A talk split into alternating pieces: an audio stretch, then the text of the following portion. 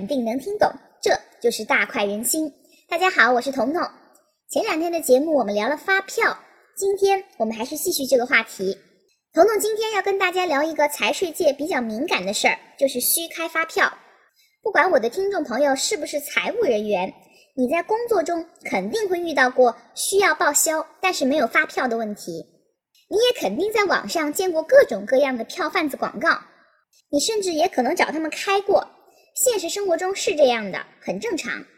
但是大家不要把票贩子想得很土很 low 没文化，他们的生意可不是小打小闹，恰恰相反，虚开发票是有一个完整的地下产业链的，只是人家票贩大哥很低调罢了，很多都是手眼通天，比税局领导还要牛逼的。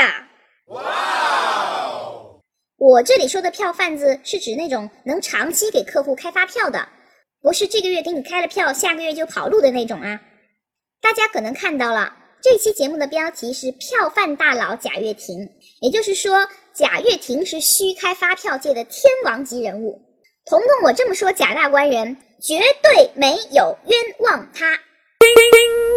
因为虚开发票的产业链大致是这样的，我给大家介绍一下。首先，我们要承认一个事实：开发票是一个刚需，不用逃避这个问题。没有买卖就没有伤害，那为什么会有买卖？还不是因为市场有需求吗？市场上产业化的虚开发票一般有三方参与，第一个是购票方，第二个就是票贩子，第三个就是发票的供应方。这个供应方啊，基本都是大型集团公司或者上市公司。这三方是一个什么样的关系呢？第一个购票方一般都是中小企业，他们有买发票扣税的需求。这里简单说一下增值税专用发票。比如说，彤彤花一百块钱买了一筐白菜，然后两百块钱卖出去，我要按照两百块钱的金额去交增值税，要交三十四块钱。但是如果我买白菜的一百块钱是开了增值税专用发票的话，那我就可以抵扣掉十七块钱的税。这个就是增值税专用发票的作用，可以抵扣税款。但是我买白菜不一定能开到增值税专票啊，怎么办呢？第二个角色票贩子就出现了。他们一般都会注册很多公司，而且这些公司从账面上看呐，都是正常运营的。这个票贩大哥就用他其中一个公司给我开了一张一百块钱的增值税专票，收我五个点，也就是五块钱，并且先验证后付款，业界良心吧？票贩大哥还跟我说，亲，验证后给个五星好评哦。我去官网验证了，票贩大哥这张发票是真的。也就是说，这张发票开出去，他要交给税局十七块钱的税款，那他不是赔了吗？这个时候，第三个人闪亮登场啦！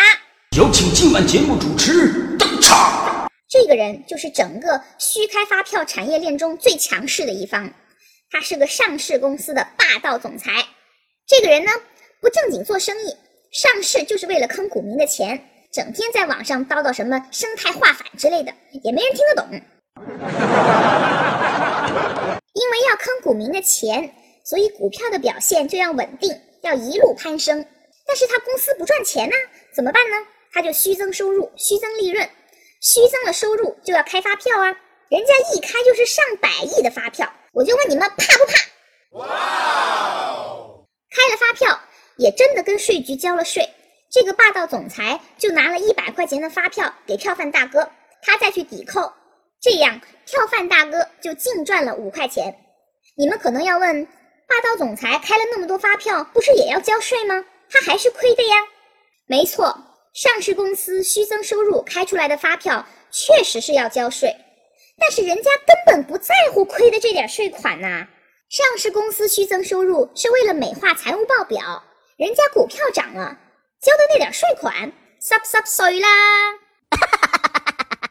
以上呢，就是虚开发票产业链的一个简化陈述，实际的操作是很复杂的。虚开发票这个产业能这么兴旺，根源就在于一部分上市公司。这些公司或者是为了 IPO，或者是为了摘掉 ST 的帽子，或者是像乐视这样为了融资，都要虚增收入。虚增的收入就必然得虚开发票，所以才能养活那么多票贩子，才能让这个灰色产业这么欣欣向荣。其实。虚开发票这种事儿，在大公司一个人是搞不定的。